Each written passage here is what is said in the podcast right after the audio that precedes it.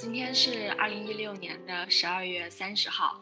那么我突然心血来潮，要拉上我的好朋友马克同学，也是我们啊 Markest 这个公众号的主编。我说，我们要不然做一期节目好了，因为之前一直有沟通说我们想合作一期节目，但是一直没有把这个计划落地。所以今天心血来潮有这个想法，就觉得哎呀，赶紧去做吧。所以马克跟我一拍即合，他觉得。哎，也 OK，所以我们就一个小时之后就开播。嗯啊，你好，我是李马克，就是这个微信公众号。对，以后不要叫主编，我觉得以后要叫现在一个现在有一个词很流行，叫主理人。对，对，Marcus 这个公众号的主理人，我叫李马克。嗯，哎，马克就是你是几几年的？八九年。八九年啊，好吧，其实刚才就是在构思这档节目的时候，我有听那个糖蒜广播，就是九零后都已经 快三张了，嗯，然后尤其是九零年啊、九一年的，对，就是他们就九零九一的会有一种很强的危机感，嗯，就可能刚刚入行的时候，刚毕业来到去参加工作的时候，哎，会觉得哇，大家都是八零后、七零后，甚至六零后，但是我是九零后，就有一种优越感，对，但现在。身边各种同事都是九四年的、九三年的，甚至是九五年的，就会觉得妈呀，我都这么老了，会有这种感。你你有吗？我我今天下午，我我们办公室的同事还跟我说，就是你看你都快三十的人了，然后怎么样怎么样？我一听好震惊，妈呀，我都 我都快三十的人了，然后他们普遍都是九一九二，尤其现在经常。呃，会跟别人谈事啊，或者谈合作什么的，出面的基本上都是九零后。嗯嗯，对，说到这个年龄的问题，然后我最近有一个特别大的感悟，就是就是今年以来吧，嗯，就是我觉得真的不能以年龄再来分，把人分分分层了或者分类了。对，就是怎么说呢？嗯，有些人虽然年龄很大，但是他的心智啊，他的视野啊，还是还是很局限的。嗯，有些人有些人虽然很小，但是他的心智已经非常成熟了，或者他他的视野已经非常的宽广了。所以说，最近最近一年接触到的人，给我很强烈这种感觉，就是哦，我以后再也不能以这种年龄这么狭隘的一种方式来去分人了，来来给人分类了。就对，就是还是尊重每个个体，把每一个个把每一个人当做一个个体来看，这样就好了。嗯，对。嗯，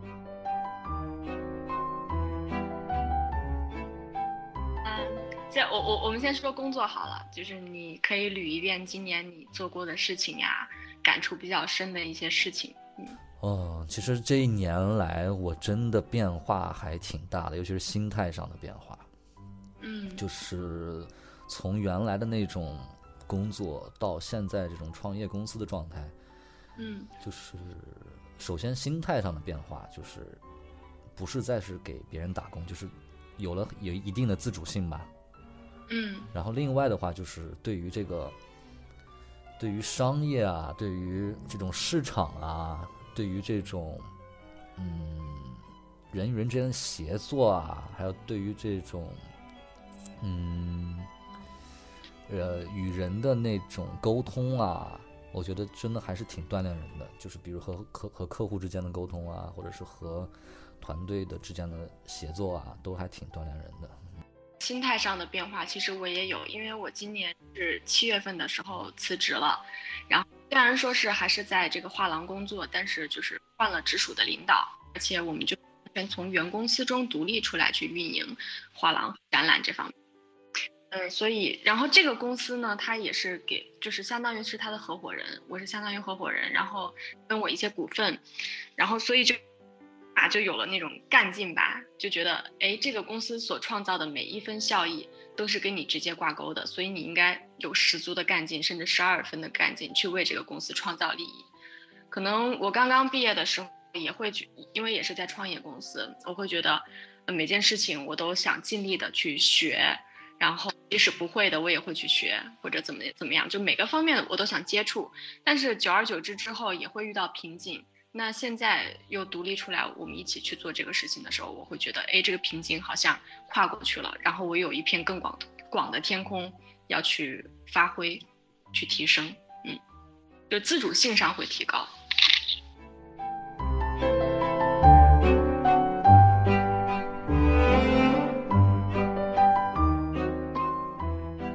今年发生的最神奇的一件事情是什么？我怎么想不到呢？嗯，那那我跟你说一件我发生的吧，就是就是在我嗯昨天刚刚发生的，因为我再回想起来，我觉得觉得真的好神奇。嗯，你说，嗯前些天就因为我有关注连月嘛，嗯然后连月在一篇微信文章里头就说到那个介绍了一个作家叫范范，嗯是他的好朋友。我不知道你知不知道这个作家范范，哦，我不知道，范范两个范，嗯。对，然后我也不知道，我比较寡闻吧，嗯。然后就百度搜了一下，哎，嗯。搜到了他的一篇文章，叫《我想念你的多种方式》，嗯。我觉得太牛了。嗯。就是就是可能现在在看这种文章，你你可能会觉得有一点点疲劳，因为很多的软文呀或者文案呐、它会采用这种方式。嗯，但是这的写作时间是在零八年左右，所以我就觉得还是比较前卫吧，比较嗯超前。嗯，还很早，就是他的他的文笔真的是比较奇幻又比较鬼马的那种，嗯就经常你看他的文章，你会就情不情不自禁的就笑出来。嗯我基本上心情不好啊，或者是比较焦虑的时候，我就会翻两篇，然后就觉得哎，好开心。啊，对，然然后就在我，因为他那本书叫那个《路上有惊慌》，嗯就是已经已经绝版了，没有。呃，我就去淘宝上买了复印版，然后就在家里看。嗯没有几天，就在昨天，就是嗯我有一个朋友，然后他发了一条信息说他拿到了范范的一本签名书，嗯我就问他，我说，哎，你在哪里得到的这本签名书？我说我最近在看他的这个书。嗯他说啊，范范是我的同事啊。然 后我觉得啊好神奇。啊然后我就说，我说求介绍，求认识。嗯然后后来就有了联系方式，然后昨天也有聊天。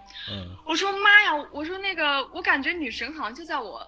就就就离我这么触手可及，就这么近，然后居然女神也工作，啊因为我觉得作家嘛，可能每天就是写写文章或者相夫教子啊，遛遛狗、养养猫就 OK 了。但是我啊，他还有工作，然后我就觉得挺接地气的。然后就是很多事情，可能你看待它的时候，你把它过分的拔高了或者升华了，其实大家都是平常人，平常心，然后平常的去过日子，可能稍微的有一些闲情雅致，去写写。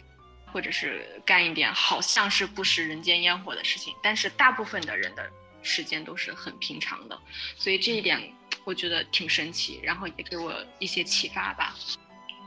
我也是，啊、有这样的体体验，就是我要以前要是去认识一个，比如说我在微博上很关注的一个人，很欣赏的一个人，然后我要去跟他产生互动，或者是哪怕就是成真正成了微信好友，嗯。这样的感觉，就是让我感觉到真的很神奇，嗯，就是哎一下就拉拉近了这么近的距离。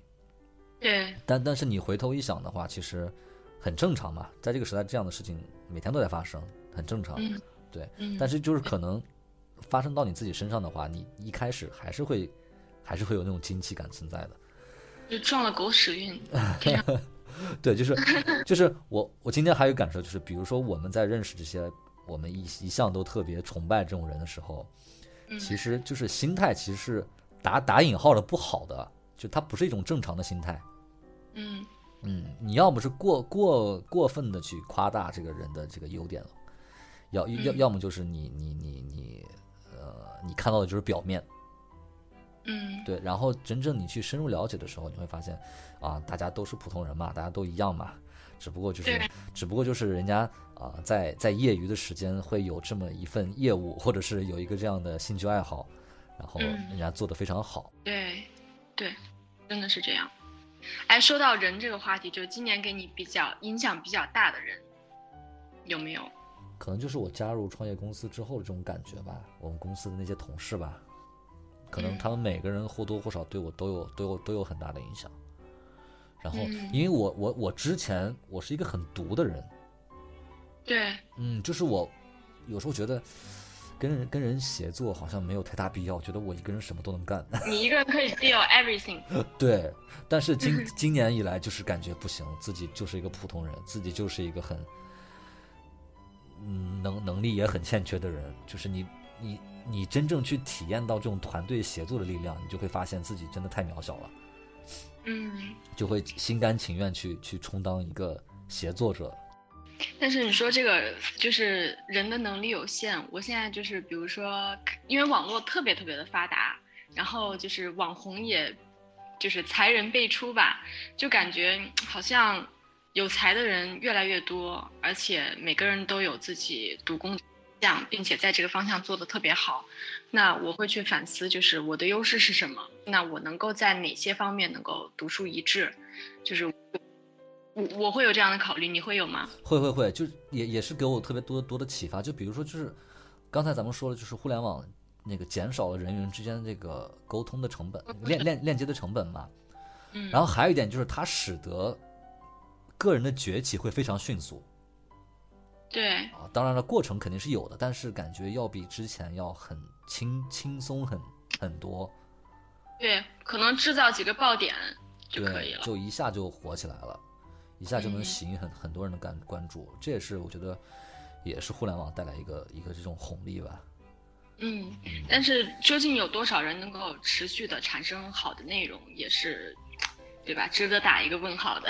对对对，这个是的，因为我观察的一个现象就是，刚开始可能是他个人的才华，嗯，但是团但对，但是发展到一定阶段，他肯定是需要一个团队来支持的。对，嗯，很很多现在就是那样的，比如说微信公众号都是这样的嘛，刚开始就一个人写，哎，写红了，嗯，到到后面慢慢慢慢慢的，哎，开始需要用一种做产品的那种心态来去运营这个这个东西。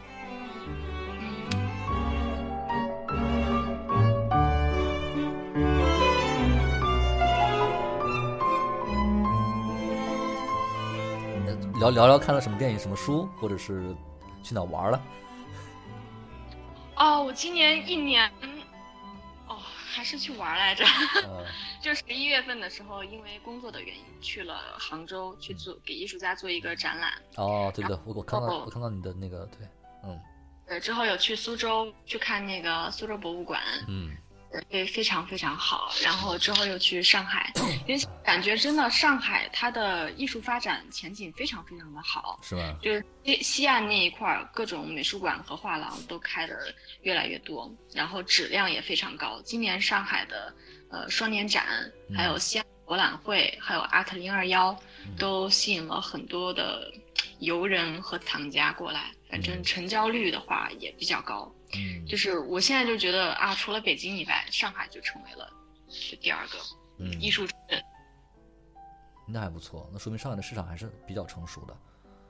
嗯，对，而且像北京，我们做开幕展，一边一般都是下午两点半、三点半这个时间，就因为你可以啊、吃完那个就不是就开开幕完了之后，然后会有晚宴嘛，就嗯五点半，然后大家就一起去吃饭，然后享受一个愉快的晚上就 OK 了。嗯但上海它不是这样，上海我去了好几个，它的开幕式都是放在晚上七点半或者八点的，嗯然后大家就是就是在那个上面就是拿一点小点心，然后喝喝红酒，然后嗯聊聊天，之后就各各找各妈。呃后来我就有问上海就待了几年的一个朋友说，呃啊，上海的那个开幕式难道都是晚上啊？嗯他说，对，他说难道他说上海人都比较矫情啊？嗯。我说那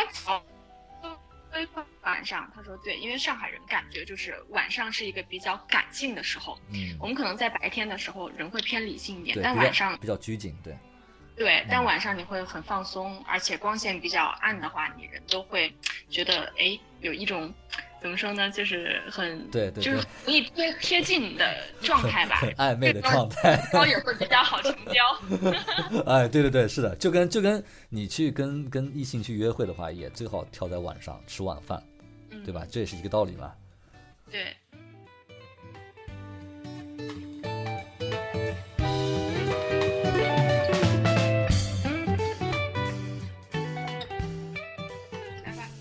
其实我今年的话，本来是想写一篇那个年终总结的嘛，但是最后发现，嗯，一个是比较懒，第二个就是感觉今年想今年因为干的事情比较多，然后读书这方面就会少一点，没有完成我年初定的计划。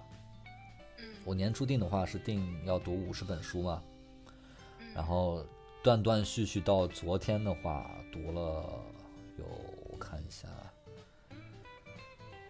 大概有二十三本左右。嗯，就是我觉得我今年读过的最有意思的一本书是那个台湾的那个许荣哲写的小说课，我不知道你看了没？哦，我听说过这本书。嗯，就是它总共有两本啊，当然第二本可能有点有点重复了，但第一本真的写的非常好。嗯，就是，呃，一般我们去看文学作品的时候，我们就我们也不会，毕竟不是专业的文学批评批评家嘛，嗯，也也没有受过这种专业的这种文理训练。然后，但是你会发现，许荣哲他去观察一个作家的那种文笔啊，或者是这种情节的安排啊，小说的结构啊，你会觉得特别有意思。哦，呃，就他会他会他会拆开拆开一篇故事，给你讲里面的这些门道，然后告诉你怎么去讲讲讲好一个故事，嗯。嗯，然后怎么样去去用一些比较好的类比啊，或者是这种一些修辞的手法啊，就是他提炼出一些比较呃怎么说带引号带带引号的歪歪歪歪门邪道的这种这种这种方法论吧，嗯。嗯，但但是确实还挺挺开眼界的这种书，就是他会从你原来从来没有思考过的角度去去解读一些东西。好，一会儿我下单。好然后其实今年就是在北京的时候，就是一月、二月、三月的时候，我就是上下班的时候会在地铁上看看一本书，用那个微信阅读。嗯嗯，然后我到目前为止微信阅读只看过这一本书，它是那个呃英国那个哲学家叫约翰洛克，嗯就 John Locke，他写的一本叫做《教育漫画》。啊嗯，然后你知道给我看完就是什么感觉吗？嗯，就是哎呀，如如果如果有机会的话，我想再出生一次。就是我我带着看完这本这本书的那种顿悟和那种哦启发，我想妈，你再把我再怀一次，我再出生一次。就是你知道你知道人人生就有会有很多这样的，哎呀，真的特别想给自己重新开始那种感觉嘛。嗯就是啊，幸亏我现在是在三十岁之前读到这本书，嗯就是因为它里面讲到很多就是关于教育孩子啊，呃，怎么跟孩子沟通啊，怎么去嗯塑造孩子的性格啊，然后怎样培养孩子的学习能力啊这方面。就虽然它是一本很老很老的很老的书了，但是就是你看每一章的话，你都会觉得在在打自己脸，就是 就觉得哦哦应该这样应该这样，对哎呀真好真好真好，对，我当时怎么就没有这种这种这种这这样这样做呢？嗯，然然然后然后你就会还会想啊，幸好是现在读到了，等我以后有了孩子的话，我就会怎么样怎么样怎么样。但是他他的方法论是给父母的，对吧？对，他是写给父母看的，嗯但但是就是青年人读到的话，他肯定也会有有所触动嘛。嗯，然后他也会去，我觉得这样的时候就是会去平时有意无意去自己更正自己。，对对重新去塑塑造自己的这种这种性格这种这种状态，嗯嗯，也挺好的。嗯然后这是第二本，我觉得值得比较推荐的。然后的话，对，其实今年读到的最好的两本书，一个是呃美国桥水基金的创始人叫 Ray Dalio 写的《Principles》，叫做原则。嗯就它是一本实时更新的书，它就介绍了这个人，他做人啊、学习啊、管理啊、管理公司啊，他给自己就是总结了好多的原则，就 principles 嘛，哦然后他就严格按照这些行为准则来去做事，哦来去管理。然后他这个桥水基金的话，就是在美国管理着上百亿的那个资金嘛，就做的非常成功算。所以说这个人的这种这种这种总结，我觉得还是值得借鉴的。就它里面有些东西真的是写的，你可能看起来觉得非常的严苛，就是他会去以这样的标准来去评价人、评价人才、去管理公司，就觉得真还挺不可思议的。但是确实是，他就是这样做的。哦，嗯好，嗯。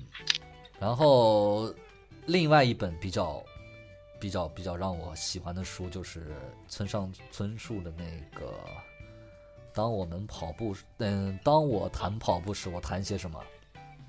嗯，就是因为咱们一一一般看村上春树的书都是小说嘛，对然，后这是他的散文集。对，就是他针对还不是全散文，他针对跑步这件事对一本文集，就觉得哦，真的，你看到里面他写的东西，就是因为我在微博上一开始在微博上看到有人推荐这本书的，嗯一开始还没有没有怎么注意，然后到后来，哎，发现哎，有三四个人都在微博上推荐这本书，哎，那我觉得有兴趣，那我看一下吧。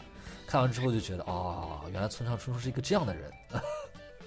很有意思。嗯、对，然后哦然后给我最大的一个感触就是，你会发现这些伟大的作家，或者是这嗯些比较高产的作家，还是那句话，他们都是特别自律的人。对，他们在生活中，对，就每天几点起，几点睡，每天什么时间写作，都规定的特别的死。即使他们他们在外面出差，或者是在在做什么其他事情，他也是那样的一个状态，就觉得真的特别佩服这样的人。对超自律。嗯，对，就特别自律。所以说，人这种这种自律到这种程度的人，不成功都难对都难。他不成功谁成功呢？对吧？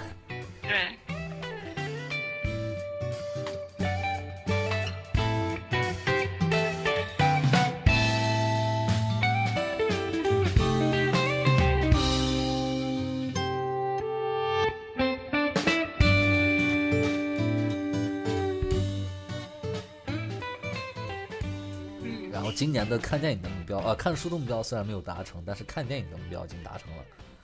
你看电影是要看多少部呢？就是我想一下，去年的话应该是两百两百将近两百二十部吧，就一天一部，几乎。几乎对，就就是当然里面加上一些就是说那种短片或者是美剧，纪录片吗？哦，还有纪录片，对，还有很多纪录片。然后我就是给自己定的小目标，就是每年要比前一年的基础上多最少一部。比如说去年看了二百二十部，今年就要看二百二十一部。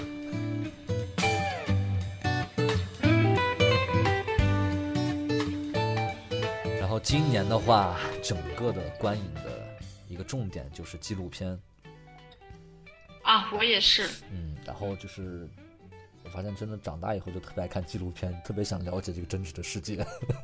对，嗯，然后，呃，今年纪录片的话，我是看了一个一个系列吧，就是日本拍的那个日本 NHK 拍的那个计时七十二小时，嗯就是他们每每一集去挑一个地方，然后连呃连续三天七十二小时拍摄嘛，哦，然后，因为我是因为它它一集也不长，大概每一集是二十五到三十分钟的样子。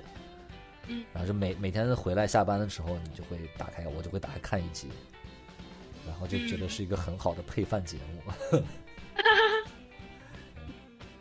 嗯，我最近有看完的日剧，就是那个有那个松岛菜菜子，然后我觉得她挺漂亮的，然后我就有看，就是他们呃，就是今年新拍的一，呃，叫那个《沙之塔》，呃，那个 Hit FM 就是八七七里面，他们有主播有介绍这个电影呃日剧，然后去下载去看。当然前面感觉是剧情啊各方面都还挺扣人心弦的，然后到结尾的时候，最后那么两三集的时候就会觉得有点狗血了，嗯。然后另外一个就是看的那个《校对女孩》河野月子，也是一个朋友推荐的。其实大部分虽然它只有十集，但几乎就一共换了好像有一百八十套造型吧，就主要在上方面可以给女孩一些借鉴，然后就是你刚才。有一点时装的感觉，但那个女孩的穿衣风格呢，又不适合大部分的女生，因为她就是比较花哨，然后比较复古、比较华丽的那种，嗯。但是，但是那个女孩的形象的塑造就是比较打鸡血的，就为了追逐自己想当那个时尚杂志主编的梦想，然后先去做的那个杂志社的那个校队，校队它就属于那种幕后的工作嘛，然后你也不会说书上印一个啊校。谁啊，他不会不会这样，但是又是对一个书来说，它是不可缺少的。它不仅仅是校对错别字和呃符号，就是标点符，还有里面的信息的一些错误，比如说这个桥它到底存不存在，或者是这个这个这个地方它是几几年创立的，他他还要去考察一些这些的背景信息。反正这个剧也是属于我吃饭看的剧，然后比较轻松，然后比较有意思，嗯，还可以。嗯，你说起看日剧，我突然想到，其实今年是我真正看日剧的元年。就是看了大概有四五部日剧，就是以以前没有这样看过，就是以前就比如说什么深夜食堂这种大家都看的，嗯，但真正去自己找来下载资源这样看的话，真正是今年才开始，也是朋友推荐的。然后今年看的第一个日剧，就是我还比较喜欢的，看了大概有两三遍了，就是那个叫做《家族的形式》。哦。嗯，就是那个，嗯，就是谁？里面有一个很我很喜欢女演员，叫上树上野树上野树里吧，还是叫上树野里？反正就她吧，就演的特别好。就当然长得就也特别也很有气质嘛。然后就整个影片的探讨的那种家庭啊，还有还有这种就是婚姻啊，这种日本人的单身的那种状态啊，我觉得还挺有共还挺有共鸣的。然后今天今年的还印象的一个深刻的日剧是那个叫重版出来，哦，我不知道你看过没？没有，就是也是挺挺打鸡血的一个日剧，还挺挺积极向上的一个日剧。嗯，日本打鸡血的日剧还挺多的，嗯，而且包括尤其把那个打鸡血的状态刻画的特别特别的 那个。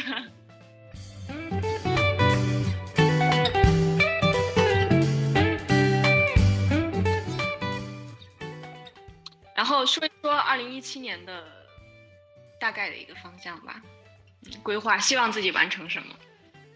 明年的大概的方向的话，就是还是首先的话就是把公公司弄好吧，嗯，就是和大家一起把公司的业务啊、公司的产品啊，嗯，把公司嗯做到下一个台阶。嗯，好，嗯。然后剩下的话就是明年希望，呃，还是多看几本书，多看几本几部电影吧。嗯，然后和某姑娘成功拍拖。哦，但愿 但愿。然后，嗯，对，暂时也就没有什么其他的特别宏大的愿望了。嗯，我跟你也是明年提升专业能力，然后和团队一起把事情做好。然后有一个健康的身体，有一个愉悦的身心。好，二零一七年加油！即使单身也一定要加油哦。对啊，即使明年单身也一定要好好工作啊。まだこの世界は僕を飼いならしてたいみたいだ望み通りだろう 美しくもがくよ。互いの砂時計。眺めながらキスをしようよ。さよならから一番遠い。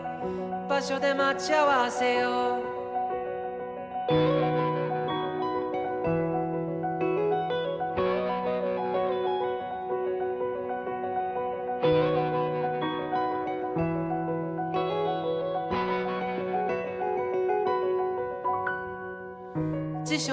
言葉で。出来上がった世界を憎んだ。万華鏡の中で。8月のある朝。君は僕の前で。歯に噛んでは済ましてみせたこの世界の教科書のような